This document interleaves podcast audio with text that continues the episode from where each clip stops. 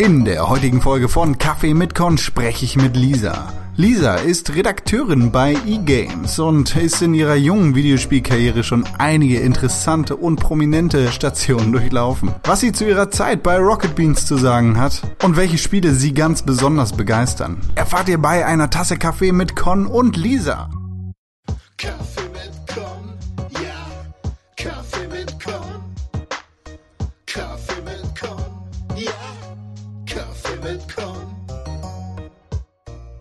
Mein Name ist Lisa und wir schnacken miteinander, weil wir uns auf einem Event kennengelernt haben und gemerkt haben, dass wir beide Videospiele ziemlich gut finden und in derselben Branche arbeiten. Ja, das war sehr, sehr komisch, denn wir haben uns äh, tatsächlich auf einem Videospiel-Event kennengelernt und äh, komischerweise waren wir dann beide so ein bisschen überzeugt von diesem Genre Videospiele. Ja, stimmt. Also da haben wir gemerkt, so ich glaube, damit kann man sich äh, auf jeden Fall viel beschäftigen. Das ist ein Vielleicht guter sogar- Eisbrecher. Vielleicht sogar beruflich. Ja, äh, du, du hast es gerade angesprochen, äh, ein Industrieevent beruflich, das klingt so nach so wichtigen Begriffen. Ähm, was heißt denn das? Arbeitest du in der Videospielindustrie? Bist du beruflich Videospieler? Ähm, könnte man so sagen. Also ich bin quasi ein ähm, duales Wesen, weil ich bin einerseits Studentin, also drei Tage in der Woche studiere ich und zwei Tage in der Woche arbeite ich bei eGames Media als Videoredakteurin für eSport und für Videospiele. Ah, okay. Das ist ja krass. Ähm, ich finde das ja ganz interessant, wie man so zwei Sachen miteinander kombinieren kann, beziehungsweise das jongliert und miteinander vereinbart. Wie, wie kriegst du das gewuppt? Wie sieht denn dein Tag aus? Hast du irgendwie überhaupt Schlaf? Wenig. nee, aber es geht eigentlich. Also ähm, das Schöne ist halt, also ich studiere Kulturwissenschaften im Master mit einem Schwerpunkt auf digitale Medien und ich habe mir halt selber so ein bisschen den Video, die Videospiele als Forschungsschwerpunkt rausgesucht. Dadurch ergänzt sich halt mein Job und meine, mein Studium ziemlich gut. Das heißt, die Sachen, die, mit denen ich mich im Job beschäftige, die kann ich halt gleichzeitig auf das Studium anwenden. Ich habe da quasi meinen Praxisbezug. Und Wahrscheinlich genauso andersrum. Genau. Und ähm, es ist halt sehr witzig. Also, ähm, also ich, es ist halt deut es ist nicht mehr das Studentenleben, wie ich das zum Beispiel im Bachelor hatte, wo ich nur studiert habe. Also ich schlafe tatsächlich nicht mehr bis zwölf und bin nachts bis drei Uhr wach und gehe auf Trebe. sondern ich gehe wirklich früher ins Bett und stehe sehr früh auf mittlerweile. Aber ähm, es, also dadurch, dass sich das halt thematisch so überkreuzt und dadurch, dass man halt immer so Anknüpfungs Anknüpfungspunkte hat, wo man beide Themen miteinander, äh, beide Leben quasi miteinander verbinden kann, ist es doch machbar und macht auch sehr viel Spaß. Ja, das, das ist natürlich cool, wenn sich das so super ergänzt. Und, Genau. Ja. Und das ist halt auch immer das schwere Los der Geisteswissenschaften, dass man halt meistens sich alleine durch ein Studium nicht so wirklich für Jobs qualifiziert. Man muss halt immer nebenbei noch was machen und sein, seine Richtung finden. Man wird halt nicht direkt für einen Beruf ausgebildet. Es ist halt kein Lehr, äh, es ist halt kein Lehramt oder Jura, sondern man muss immer sehr viel selber tun, um halt einen guten Job irgendwann zu finden. Aber Ja. ich bin, glaube ich, auf dem besten Weg. toi, toi, toi. Und, äh, wie lange machst du das jetzt schon? Also bei eGames Media bin ich äh, jetzt über ein Jahr. Ich habe letztes Jahr im Mai angefangen. Aber ich habe vorher noch ein Praktikum bei Rocket Beans gemacht. Also insgesamt in der Gaming-Branche bin ich seit, ja, gut fast zwei Jahren jetzt, anderthalb bis zwei Jahre. Aber davor habe ich halt auch noch Praktika in anderen Pro TV-Produktionsfirmen gemacht. Ich war zum Beispiel in Oldenburg bei den Schwarzsehern, da haben wir für Internet so kurze Clips produziert. Und ich war bei Spiegel TV. Also Ah, okay. Roundabout zweieinhalb Jahre Berufserfahrung nennt man das, glaube ich. Und auch äh, relativ renommierte Namen, die du da gerade ausgespuckt hast. also Spiegel TV, glaube ich, vor allem anderen. Was hast du da gemacht? ähm, da war ich in der hauseinigen Produktionsfirma. Also der, die hieß früher Voxpool. Wir haben halt diese vier Stunden Vox-Dokumentation produziert. Ja. Und da war ich halt quasi ja, das war so eine Art Redaktionsassistenz. Also ich habe viel für die Schnitte vorbereitet, ich habe Dreh vorbereitet, ich habe Drehorte organisiert, ich habe äh, Themen recherchiert. Ich kann alles, ich kann ja alles zu Elektrofahrrädern sagen, weil das war ein großes Projekt. Wir haben eine Show für ZDF Neo produziert, wo ich ein bisschen mitgeholfen habe. Also es war halt so ein typisches Praktikum. Man hat ja in alle Bereiche mal so ein bisschen reingeschnuppert. Ja, ich glaube, das ist auch gesetzlich vorgeschrieben oder sowas. Und äh, wie, wie bist du dann zu Rocket Beans gekommen? Also ich meine, das ist ja mittlerweile auf jeden Fall ein relativ großer Name. Mit ihrem Internetsender haben sie sich da spätestens in das Auge von allen äh, katapultiert. Äh, und vorher waren sie ja quasi affiliated mit Game One. Genau. Äh, Also, die, hm? ja, bitte? Also ich bin halt dahin, ich habe in meiner Zeit gab's Game One noch. Also Ja. ich habe halt angefangen als Assistenz der Aufnahmeleitung. Also ich habe dasselbe gemacht wie bei Spiegel eigentlich. Ich habe halt mit den äh, Drehorte organisiert. Ich habe diese berühmt-berüchtigten Papprequisiten gebastelt und ähm, habe halt viel für die Drehs vorbereitet, habe viel rumtelefoniert, um möglichst günstig Orte zu finden, wo man drehen kann. Hab ähm, bei, äh, bei habe auch bei den Beiträgen mitgeholfen und alles. Also da habe ich, also die ersten Monate war ich in der Produktion, also viel das, äh, das drumherum organisieren, dass die Beiträge so aussehen, wie sie sind, aber wenig inhaltlich. Und danach bin ich halt in die Redaktion gewechselt. Äh, da war ich halt viel bei GameOne.de und habe da Artikel geschrieben und Videos geschnitten und ähm, saß in der Live-Regie, wenn diese Let wenn Let's Plays aufgenommen wurden. Das waren da meine Aufgaben. Oh, cool. Ja, also so ein, auch so ein bisschen in alles mal reingeschaut, ja. Genau. Und wie bist du da rangekommen? Äh, ganz klassisch eigentlich. Ähm, ein Freund von mir hat eine Stellenanzeige auf Facebook geliked von denen und dadurch ist es in meiner Timeline aufgeploppt. dann habe ich wirklich ganz oldschool eine Bewerbung hingeschickt mit sehr geehrte Damen und Herren, hiermit bewerbe ich mich. Und äh, konnte scheinbar überzeugen. Ich wurde nämlich dann eingeladen zum Vorstellungsgespräch. Das war ein sehr nettes Gespräch mit den beiden Produktionsleitern und mit dem Aufnahmeleiter dort. Und ein paar Tage später habe ich ja den Anruf bekommen, dass ich da anfangen kann. Also wirklich das äh, klassische Bewerbungsgespräch, ganz ohne Connections und Bekannte und über dritte Personen, sondern wirklich nur über eine Stellenanzeige und einfach beworben. Ja, cool. Und äh, dann bist du äh, später nach dem Praktikum bei E-Games reingerutscht, ja? Genau. Da dann über Connections. da hatte Ja. ich dann eine Freundin, die ich bei Rocket Beats kennengelernt habe, gearbeitet und die haben halt gerade eine Redaktionsassistenz gesucht und ähm, da habe ich mich dann auch drauf beworben und das hat dann auch geklappt und jetzt bin ich da seit einem Jahr. Und es macht dir hoffentlich genauso viel Spaß wie die Jobs davor. Natürlich. Perfekt. Ähm, du hast vorhin äh, kurz angeschnitten, du hast da in dem Bereich E-Sports viel zu tun. Das liegt wahrscheinlich auch daran, dass E-Games jetzt so ein bisschen auf E-Sports ausgerichtet ist. Genau, das ist halt äh, unser Steckenpferd, sag ich mal. Wir haben halt, wir machen halt die E-Sport-Seite für den Kicker und äh, für Sport 1 machen wir auch die E-Sport-Seite und da konzentrieren wir uns halt viel auf die deutsche Szene, vor allem FIFA, aber auch international, was bei Dota, bei League of Legends, bei StarCraft geht.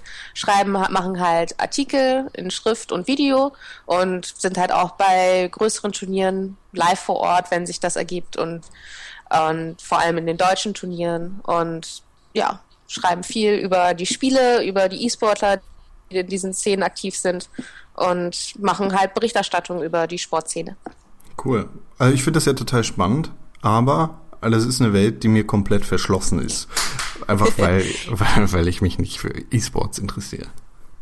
Ähm, ich hatte es vorher auch immer nur so ein nebenbei laufen, wenn ich ehrlich bin. Also wirklicher E-Sport-Experte war ich nicht, als ich bei E-Games angefangen habe, aber ich bin immer noch dabei, mich reinzufuchsen und mittlerweile ist die Faszination auf jeden Fall da. Also die ganzen MOBA-Geschichten und so sind zwar zwischendurch immer noch sehr kompliziert für mich.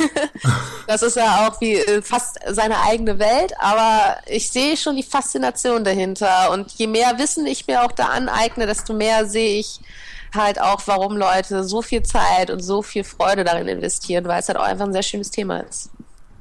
Ja, das ist, das ist fett. Also es ist cool, dass du auch da nochmal irgendwie äh, thematisch was mitnimmst und nicht nur handwerklich irgendwie. Auf jeden Fall. Also ich, äh, das ist halt auch ein Bereich, der halt immer weiter ausgebaut wird. E-Sport wird immer größer und auch immer wichtiger. Da merkt man ja alleine schon bei der, wenn bei so Geschichten wie der Gamescom, wie groß, wie, wie viel mehr Turniere dort stattfinden und wie größer die immer werden und was da für Preisgelder auch zwischendurch einfach über den Tisch gehen. Das ist halt echt verrückt zu sehen.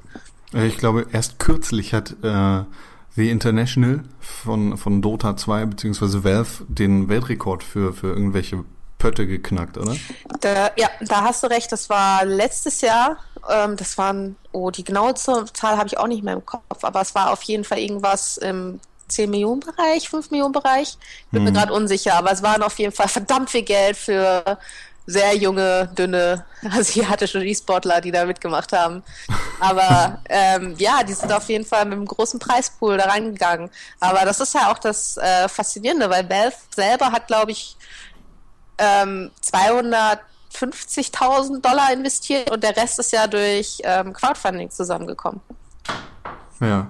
Der Rest ist Ja. ja. quasi dadurch, dass die Leute innerhalb von Dota bestimmte Gegenstände gekauft haben und das Geld ist dann in den Preispool gegangen.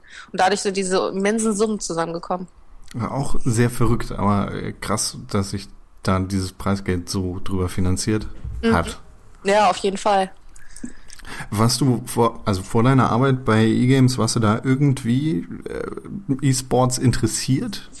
Ich habe es halt, wie gesagt, immer nur ein bisschen am Rande mitbekommen. Ich muss selber von mir sagen, ich bin nicht der größte ähm, kooperative Spieler. Also ich mein, mein Steckenpferd liegt halt wirklich bei diesen storygetriebenen Singleplayer und Open-World-Titeln, äh, wo, man, wo ich mir halt für mich selber sehr viel Zeit investiere und mich in der Spielwelt verliere. Also ich spiele selten online, ich spiele selten mit anderen zusammen und dadurch war halt auch dieses kooperative oder Ko ähm, gegeneinander spielen nie so wirklich Thema für mich, dass ich mich da wirklich intensiv mit au- auseinandergesetzt habe. Aber natürlich hat man mitbekommen, wenn große Turniere waren, wenn irgendwas bei den MOBAs wieder passiert ist. Ich wusste, dass es die FIFA-Turniere gibt und dass Leute sehr gerne FIFA spielen.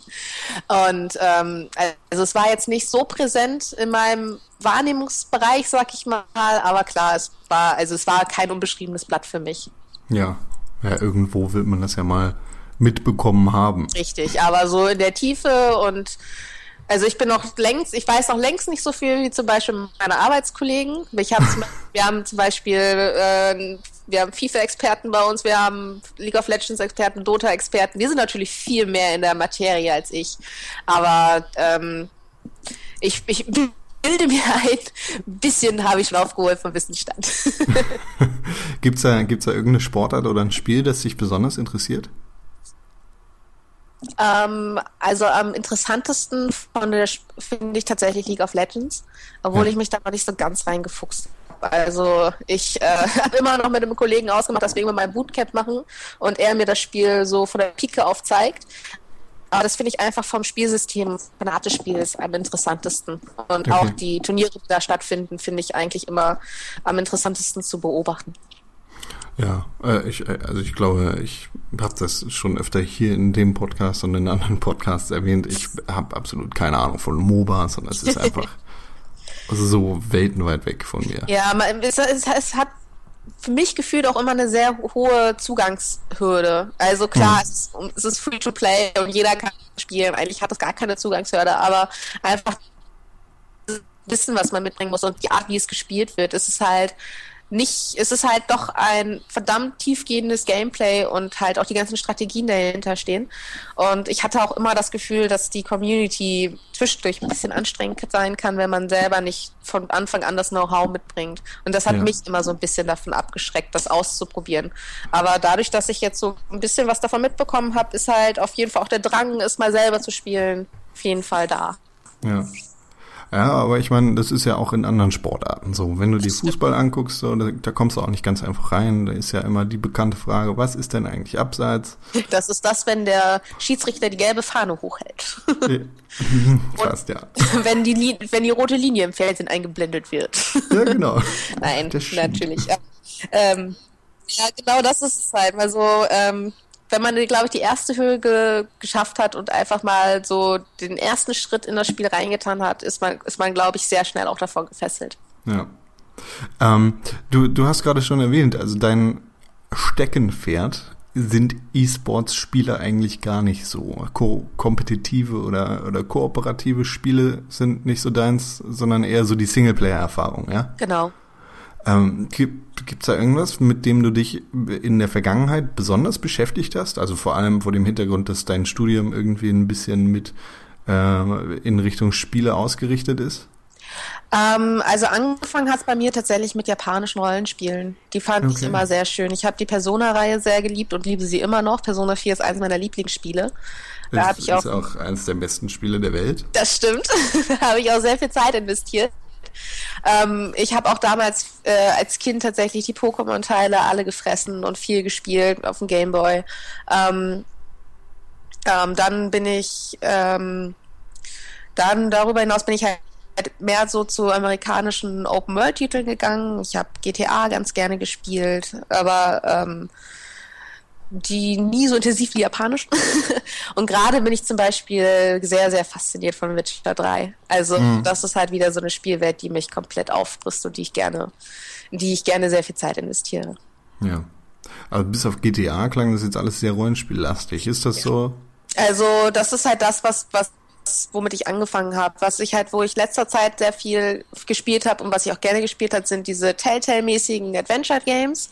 Ja. Die mochte ich sehr gerne oder die mag ich auch immer noch sehr gerne. Halt, ich habe eigentlich, ähm, gut, mir fehlen noch ein paar Telltale-Titel, aber ich habe schon sehr viele davon gespielt. Life is Strange fand ich in der letzten Zeit sehr schön. Ähm, ja, diese ganzen alten Adventure-Titel. Okay. Also äh, Story, Story und und äh, so Worldbuilding ist dir viel viel wichtiger als das das Gameplay drumherum, wenn ich das richtig verstehe. Ja, genau. Okay. Ähm, du du hast gerade gesagt, äh, Rollenspiele waren so irgendwie das, womit du deine Videospielkarriere angefangen hast. Was war denn das erste Spiel, das du gespielt hast? Das allererste Spiel, oi, ähm, Final Fantasy 4. nee, das war es tatsächlich nicht. Ähm, aber jetzt muss ich ein bisschen mich selber revidieren, weil mein allererstes Spiel war kein Rollenspiel. Mein allererstes Spiel war ein Jump'n'Run und das war Commander Keen. Okay. Und das habe ich tatsächlich früher mit meinem Bruder gespielt, weil mein Bruder war sehr wichtig für meine Videospielentwicklung, sag ich mal. weil ähm, er hatte den PC, er hatte den PC, wo alle Spiele drauf waren. und ich Okay. konnte halt äh, immer nur spielen, wenn er mich gelassen hat, weil ich selber keinen eigenen PC hatte.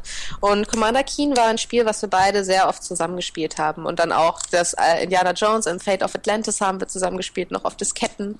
Daran erinnere ich mich. Und ähm, ja, das erste Rollenspielmäßige, was ich gespielt habe, war tatsächlich Pokémon. Okay. Das, ja. Dann dann wahrscheinlich auf dem Gameboy, ne? Das Genau. gab's nirgendwo anders, oder? Äh, irgendwann gab es halt Pokémon Stadium und sowas für den N64, aber die Originalteile, also wirklich, wo es dieses, äh, so die, die, die Spielreihe, die man kennt, war immer auf den Mobile-Titeln, äh, auf den Mobile-Konsolen. Okay, ich, äh, ich bin bei, bei Pokémon so komplett raus. Ich war Riesenfan. Also auch äh, die Serie geguckt und alle Pokémon auswendig, auswendig gekonnt, die ersten 151. Kino, ich habe mir sogar den ersten Kinofilm angeguckt im Kino. Ich bin, ich, Und, ich habe auch ähm, das Gefühl, ich bin der einzige, der einzige Mensch, äh, der nicht wenigstens ein bisschen äh, erfasst worden ist von dieser Welle. Das finde ich, ja, da hast du auf jeden Fall verpasst, was in deiner Jugend, mein Freund. Ich habe Power Rangers geguckt Na okay, das ist auch okay. und äh, Prince of Bel Air und so. Oh, das ist aber auch eine schöne Serie. Ich habe auch Wer der hämmert und sowas geguckt. Da habe ich Oh auch ja. sehr viel. Ich habe sehr viel Zeit vom Fernseher verbracht. Äh, natürlich, ohne Scheiß, sonst äh, würdest du wahrscheinlich nicht den Weg eingeschlagen haben, den du eingeschlagen hast. Ja, meine Eltern waren auch sehr beruhigt, dass es irgendwas gebracht hat, dass ich tatsächlich so viel Zeit als Kind vom Fernseher verbracht habe. Du hast halt andere Dinge gelernt. Als Ja, Mathe. als oder draußen spielen im Garten. kann, kann ich auch nicht. nee, ich war, ich war immer ein bisschen, ich war immer ein, wie, nennen, wie nennt man das noch, so ein Kellerkind? Stubenhocker. Also Stubenhocker, ja, Drini, was es da alles für Wörter gibt. Hattest du äh, früher einen eigenen Fernseher? Äh, so halb. Ich hatte halt so einen kleinen Fernseher, der eigentlich bei meinen Eltern stand.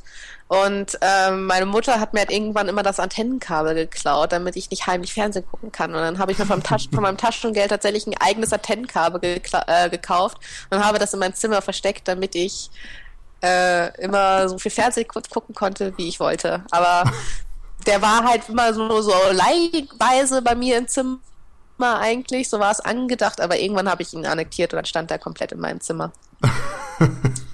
Aber wir waren halt auch immer relativ früh, was so technische Dinge anging, weil mein Vater war Informatiker.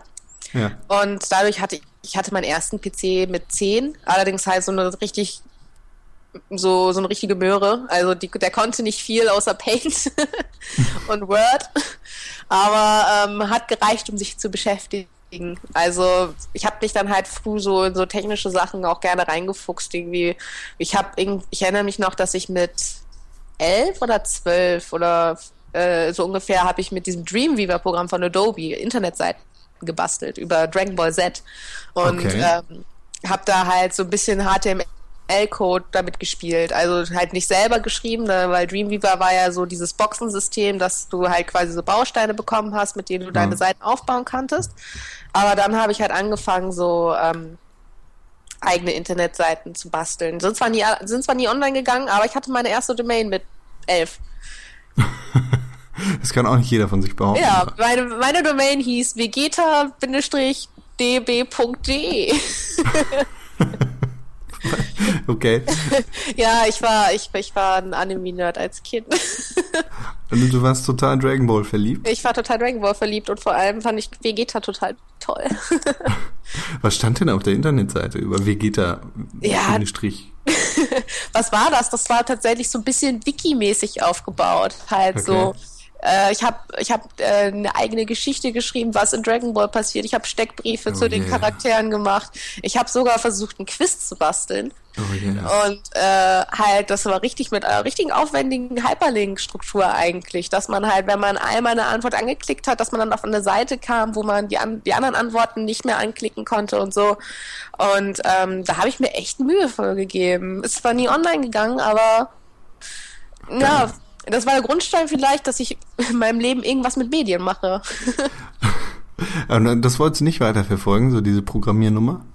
Ähm, ich habe es leider nicht weiterverfolgt. Das tut mir auch mittlerweile ein bisschen weh, weil ich finde Programmieren super spannend und würde es so gerne können, aber es ist halt wie Sprachenlernen und ich bin sehr schlecht im Sprachenlernen. Englisch geht mittlerweile, aber ich habe zum Beispiel in der Oberstufe Französisch gehabt, ich kann nichts mehr. Sieben Jahre lang Französisch Unterricht und alles weg. Und genauso ist es, glaube ich, mit Programmiersprachen. Man muss sie halt benutzen und mit irgendwas machen. Und irgendwie hat sich das bei mir nie ergeben. Also ich war wahrscheinlich einfach ein bisschen zu faul, mich da weiter alleine aus eigenem Antrieb heraus weiter reinzufuchsen. Aber ich fand das halt super spannend und äh, ich finde es auch immer noch sehr faszinierend. Ich finde es immer noch toll, wenn ich Leute sehe, die ähm, Spiele programmieren oder so und dann quasi, für mich ist das immer Zauberei. Die geben irgendwas auf ihrem PC ein, man hört nur die Tasten klackern und auf einmal kommt da sowas Cooles wie ein Spiel raus. Also ich finde das immer noch faszinierend und toll, würde das gerne können, aber dafür habe ich andere Talente, sag ich mal. So eine sehr romantische Vorstellung von Videospielentwicklung. ja, ja, das stimmt schon und Programmieren allgemein. Ähm, dieser äh, Dragon Ball Hype bei dir. Woher kam der? Kam der auch von der Fernsehsendung? Ähm, mh, jein. Also eine Mischung. Also ich habe tatsächlich die Manga-Bände größtenteils gelesen gehabt, bevor die Serie rauskam in Deutschland, soweit ich mich das erinnere. Wow. Kann sein, dass währenddessen noch ein paar Bände rauskamen, aber ich war auf jeden Fall in der Story viel weiter als die Fernsehserie, das weiß ich noch. Und ähm, ja, es kam wieder viel Einfluss von meinem Bruder. Er- Ich habe halt einen großen Bruder, da ist das kein Wunder, dass man da irgendwie beeinflusst wird. Aber halt auch Freundeskreis, die das auch viel geguckt haben und die Faszination für die Comics. Ich habe das halt immer super gerne die Mangas gelesen und äh, bin halt auch über Dragon Ball zu anderen zu anderen Serien gekommen, die ich wirklich lange verfolgt habe und mal gerne geschaut habe. Also angefangen über One Piece, Naruto, äh, Bleach habe ich eine Zeit lang verfolgt. Ähm, ich fand, war immer großer Fan von den Helsing-Mangas und von den Helsing-Animes. Ähm, ja, Und äh, mittlerweile Studio Ghibli ist das natürlich. Ja. Aber da, da kann sich, glaube ich, jeder drauf einigen. mir sagt gerade mal die Hälfte von den Dingen, Oh. die du gerade aufgezählt hast, was. Genau. Also ich habe da echt, ich bin Manga-mäßig da nicht wirklich fit. Ja, ich war, bin auch in letzter Zeit habe ich nicht mehr so viel verfolgt. Also ich mag das immer noch sehr gerne und äh, freue mich auch jedes Mal, wenn ich irgendwas sehe, was mich interessiert. Aber so richtig intensiv verfolgt habe ich das nicht. Das wurde mittlerweile von Film und amerikanischen Serien abgelöst, die, die, mit denen ich mich halt viel beschäftige. Ja. Also bist du da. Und Videospiele natürlich. Also, also bist du da gar nicht mehr wirklich fest hinterher, die, die neuesten Mangas zu haben und so. Gesundheit. Nee, nee, also. Oh, danke schön. ähm, nee, also nicht mehr wirklich. Also ich war noch nie, also ich habe ich hab keine Manga-Sammlung zu Hause stehen und ich gucke mal manchmal noch gerne welche Sachen an, wenn ich was finde, was mich fasziniert. Ich habe zum Beispiel vor kurzem mit Full Metal Alchemist mal angefangen und fand das Okay. sehr cool, aber längst nicht mehr so viel wie mit äh, 15, 16. Da war meine Hochphase. Okay. Ähm, die, Dragon Ball-Reihe war ja relativ bekannt und erfolgreich. Die kenne ich sogar auch noch. Äh, ich kenne Son Goku und die ganzen anderen Mhm. Ich Leute. weiß noch, ich habe in der achten Klasse ein Referat darüber ge über Dragon Ball im, im Deutschunterricht gehalten. Das weiß ich noch. da musste man nämlich einfach nur Referate halten. Man durfte sich das Thema selber aussuchen. Und ich Ja, geil, das ist das Beste. ja, das war super. Und dann halt schön über mein erstes Referat war über Dragon Ball. Hoffentlich erfolgreich.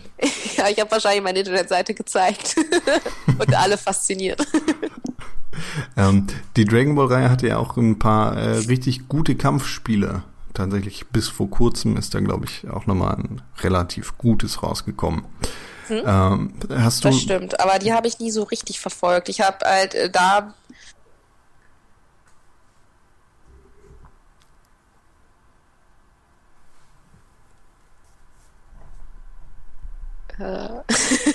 Hallo, selber ins Wort gefallen oder war da die Verbindung weg? deine Verbindung war weg. oh, das tut mir leid. Macht ja nichts. Ähm, ich glaube, das letzte war Die Kampfspiele. genau die Kampfspiele. Also ich habe die ein paar Mal gespielt damals mit meinem Bruder auch. Der hatte eins, ich weiß aber nicht mehr genau welches es war. Hat er auf dem PC gehabt, das haben wir zwischendurch mal gespielt. Aber sonst habe ich die auch nicht so viel gespielt, muss ich ehrlich zugeben. Okay. Ach ja, gut, aber ähm, da, da bist du dann wahrscheinlich eher in diese japanische Anime-JRPG-Nummer reingerutscht. Genau. Aber da dann halt volles Met.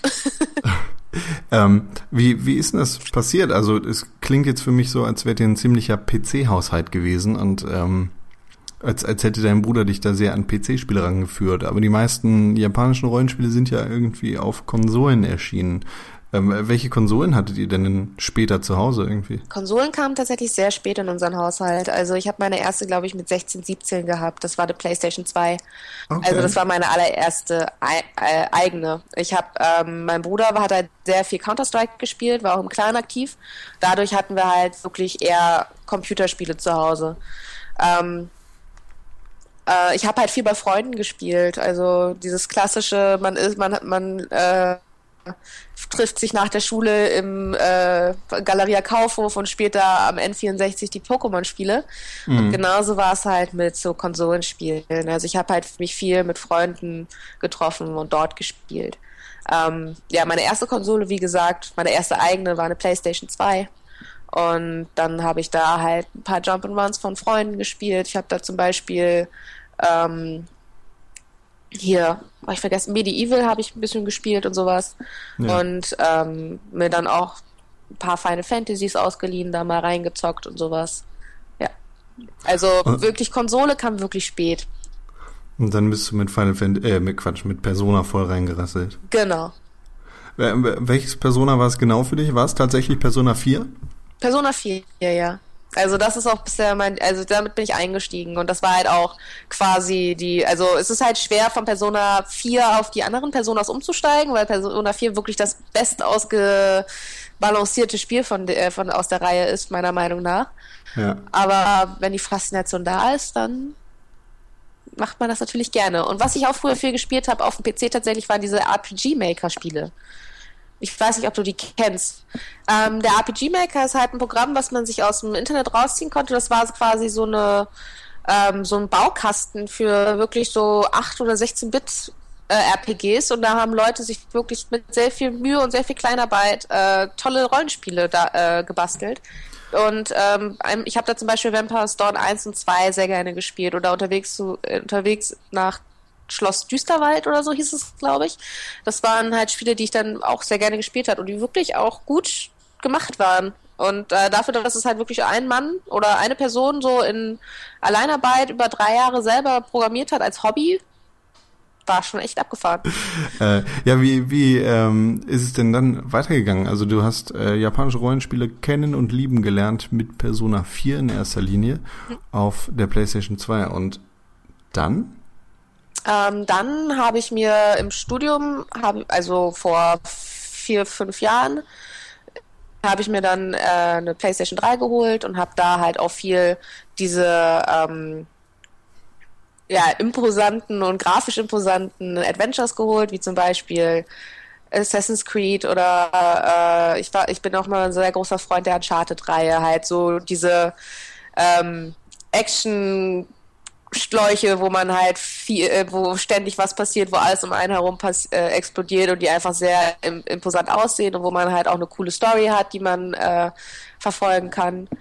Ähm, ich habe es mir auch geholt, äh, dann habe ich natürlich The Last of Us gespielt, weil glaube ich jeder, weil das gehört, mhm. glaube ich, mittlerweile einfach zum Repertoire, was man gespielt haben muss.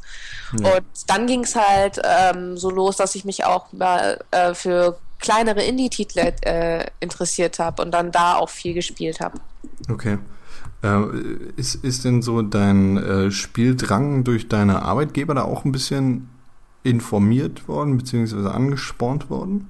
Also natürlich, also ähm, klar hat man sich vorher gerne damit aus mit dem Thema auseinandergesetzt und sich auch viel informiert, aber dadurch, dass man sich das halt auch auf einer anderen Ebene damit auseinandergesetzt hat, hat ja. man halt nochmal eine ganz andere Tiefe bekommen. Also vorher habe ich mich natürlich für die Spiele interessiert, aber mittlerweile interessiere ich mich auch für die Studios, die dahinter stehen oder für die Engine, die benutzt wird oder für ähm, bestimmte Entwicklungen innerhalb der Branche, die zu beobachten sind. Dass zum Beispiel die neuen Konsolen so, ein, so einen Fokus auf Indies gelegt haben und die halt immer weiter äh, verbaut haben über zusätzliche zusätzliche Hardware, die mittlerweile entwickelt wird. Ich bin ein großer, großer Freund der Oculus Rift und der ganzen Virtual Reality-Geschichte, die sich mittlerweile immer weiterentwickelt und äh, alternative Eingabemöglichkeiten, dass du mit Gestensteuerung, mit äh, Nunchucks oder was man, was es da mittlerweile alles so gibt, das finde ich immer super faszinierend, welche Möglichkeiten die Leute finden, um das, dieses Steuerungselement weiter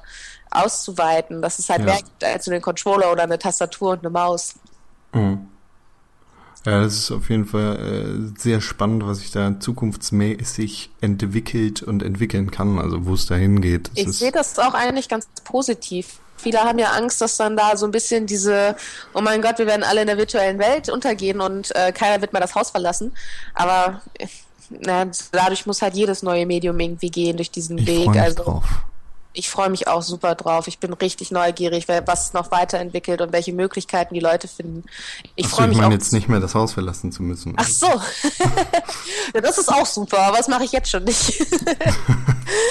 und ähm, ja, auch Augmented Reality freue ich mich drauf, weil das halt auch sehr spannend ist und sehr, sehr lustig und da sich halt Dinge entwickeln können und äh, Spielemöglichkeiten drinstecken, die wir halt noch nicht ganz erahnen können, aber ich glaube, die sehr, sehr viel Spaß machen werden. Ja. Ja, da bewegt sich, glaube ich, in den nächsten äh, Monaten, ja, wenn nicht sogar Jahren, wir sind zum Zeitpunkt dieser Aufnahme, ich glaube, drei Tage von der E3 entfernt, ähm, sehr viel. Sehr, sehr viel. Ähm, was, was siehst du denn so als wichtigsten Trend an, den du beobachten konntest, seit du quasi in der Videospielindustrie arbeitest? Ähm, den wichtigsten Trend. Also für mich persönlich ist, äh, also ich sehe ja immer noch viel Potenzial in dieser ganzen Mobile-Geschichte, dass halt ähm, dass äh, viel weggeht von High-End-PCs und, Konsol und Home-Konsolen, die fest an einem Standort sind und dass halt viel damit gespielt wird, dass man jetzt quasi sein Device immer unterwegs mit dabei hat, also über Handys und äh, Tablets, dass man da halt versucht, die Umgebung, die man hat, mit in das Spiel einzubauen, dass man quasi so Environmental Games macht. Hm. Das hat ja Google gemacht mit dem Spiel, dessen Namen ich jetzt vergessen habe.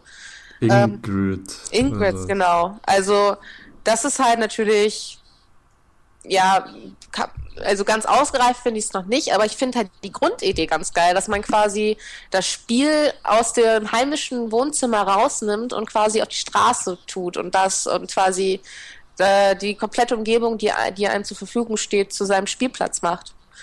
Also ähm, ich finde das halt eine ganz spannende äh, Entwicklung und halt auch, ich, ich habe halt einfach Bock darauf, dass man halt das weiter ausbaut und wirklich coole Spiele damit machen kann. Weiß nicht, ich träume ja immer noch, das ist ein ganz, ganz großer Traum von mir und ich hoffe, dass ich es irgendwann noch mal erlebe. Ich hoffe, dass es irgendwann ein äh, Mobile-Pokémon-Spiel gibt, dass man quasi durch sein, durch seine eigene Welt Strom hat und dann mit, äh, mit seinem iPad und quasi Augmented Reality-mäßig seine Umgebung abscannt und dann in seinem eigenen hohen Gras im Garten Pokémon findet, die man fangen kann. Das ist Also so quasi das, was Google vor ein paar Jahren, ich glaube letztes Jahr war es, oder vorletztes Jahr, 2013 müsste es gewesen sein, als April-Stunt gemacht hat mit Google Maps. Genau, sowas in der Art. Bloß halt mit wirklich rausgehen und nicht bei Google Maps durch die Gegend stromern. Nee, ich glaube, ich glaube, es war so Geotagging-mäßig, also Ja? man musste schon da hingehen, ja. Ach so, auch geil. Hab ich, ge- ähm, hab, ist mir jetzt nicht so bewusst gewesen, dass es das schon gab. Aber das ist halt sowas, wo ich halt noch viel witzige Sachen sehe. Ich war mal in Holland, in Utrecht. Und äh, da gab es ein Künstlerkollektiv, die halt viel diese äh, Environmental Games gemacht haben, die halt Okay. viel damit gea äh, gearbeitet haben, dass man ähm, quasi den ganzen urbanen Raum, der einem zur Verfügung steht, in Spiele, in Spielplätze umwandelt und in, Sp- äh, in, in Orte, wo halt Leute gemeinsam oder auch für sich selber spielen können. Und das fand ich halt sehr spannend. Ja, das klingt wirklich sehr spannend. Mhm. Naja, aber was die Zukunft hält, da gibt's genug kreative Leute draußen, die, die da mehr drauf haben als ich. Genau. Und ich so, aber ich freue mich, das zu beobachten und vielleicht auch mal zu kommentieren zu können. Ähm, äh, wie, wie sieht deine Zukunft nach dem Studium aus? Bleibst du bei E-Games oder geht's für Ähm. dich vielleicht irgendwo anders hin? Bleibst du bei Videospielen? Ich würde sehr gerne bei Videospielen bleiben, weil mich das Medium einfach interessiert und fasziniert. Ähm, aber genaue Pläne habe ich noch nicht. Ich bin jetzt im zweiten Mastersemester. Im vierten Semester gehe ich erstmal ins Ausland. Ja. Ähm, nach Südkorea. Das passt ja. Ja, deswegen. Also da könnte der E-Sport-Bezug vielleicht sogar noch ein bisschen deutlicher werden. Aber ähm, ich bin halt, ich stehe momentan noch ein bisschen zwischen den Stühlen. Ich weiß noch nicht, was ich werden will, wenn ich groß bin, weil ich könnte mir auch tatsächlich vorstellen, äh, in die Forschung zu gehen. Obwohl das ja auch immer ein sehr schwieriger Bereich ist mit Zeitarbeit und Zweijahresverträgen und ähm, viele Dozenten von mir sind, äh, äh, sind mittlerweile an dem Punkt ihrer Doktorarbeit, wo sie allen Leuten abraten, Doktorarbeiten zu schreiben. Ich weiß halt und äh, ich weiß halt nicht, ob das wirklich so der Weg, äh, der also der Königsweg ist. Ich hätte halt Bock auf Lehre. Ich hätte halt Bock, mit Leuten Seminaren zu machen, vielleicht auch Praxisseminare, wo man sich halt mit dem Thema auseinandersetzt und vielleicht auch mal einen anderen Zugang zum Thema findet. Aber genauso sehr macht mir die Arbeit in diesem journalistischen Bereich Spaß. Ob, ähm, ich hätte ja, die Branche ist aber halt auch so schnelllebig, dass man, glaube ich, noch nicht so genau sagen kann, was man in zwei Jahren wirklich macht. Deswegen, äh, ich lasse es mal ein bisschen auf mich zukommen. Der nächste Plan ist erstmal äh, ins Auslandssemester nach Korea zu gehen. Vielleicht angel ich mir auch einfach einen reichen E-Sportler. Ja, warum, Wer weiß. warum nicht? Warum nicht? ja, man weiß ja nie, was kommt. Ähm, Lisa, gibt's ein Spiel außer Persona 4, das wäre jetzt die leichte Antwort, Mhm. das dich richtig krass bewegt hat? Ähm, äh, ja, das war auf jeden Fall Episode 1 vom Telltale The Walking Dead, Ja. die erste Staffel.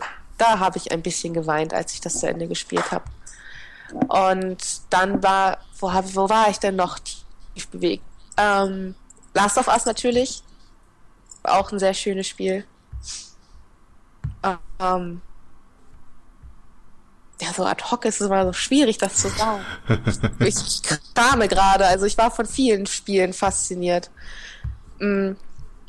Also vor Es gibt so viele gute Spiele. Ja, es gibt so viele schöne Spiele. Also The Last of Us und The Walking Dead war wirklich so eine, ähm, wirklich so die emotionale Ebene, die mich da angesprochen hat. Es waren halt unglaublich schöne Geschichten, die einen ein bisschen zum Weinen gebracht haben.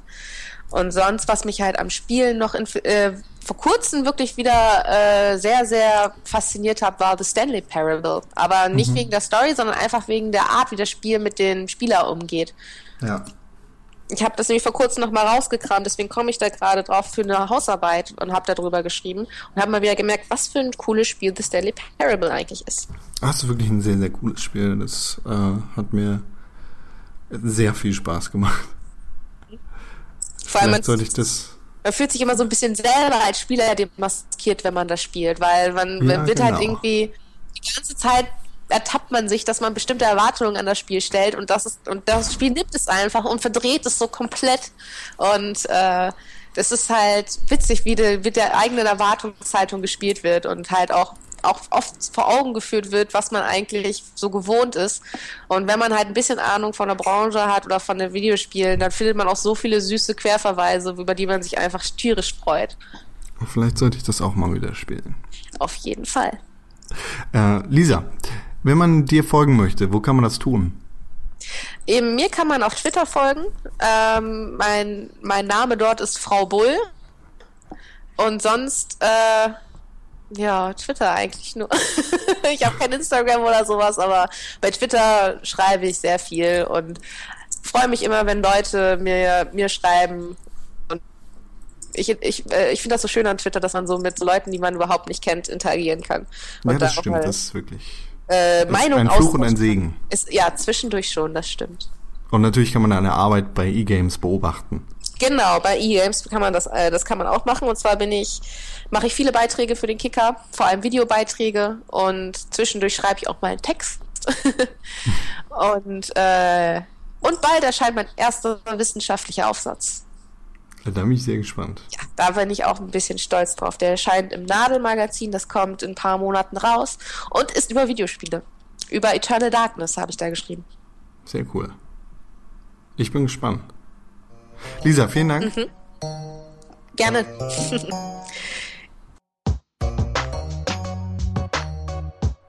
Mehr Informationen zu Lisa findet ihr wie jedes Mal auf www.pixelburg.tv. Natürlich findet ihr bei uns Links zu ihrem Twitter-Kanal Frau Bull und ihre Arbeit bei eGames. Wenn ihr bei Kaffee mit Con zu Gast sein wollt, dann schreibt eine E-Mail an podcast.pixelburg.tv mit dem Betreff Kaffee Gast. Wenn Kaffee mit Con euch gut gefällt, dann sagt euren Freunden, dass es den Podcast gibt und überlegt euch eine positive Bewertung bei iTunes zu hinterlassen. Das hilft dem Podcast ungemein. Mehr von mir findet ihr natürlich auch auf www.pixelburg.tv. Unter anderem findet ihr da den Pixelburg Podcast, in dem ich jede Woche mit Tim und René spreche. Vielen Dank für die Aufmerksamkeit. Schaltet in der nächsten Woche auch wieder ein zu einer neuen Tasse Kaffee mit Con und einem weiteren sehr interessanten Gast aus der Welt der Videospiele.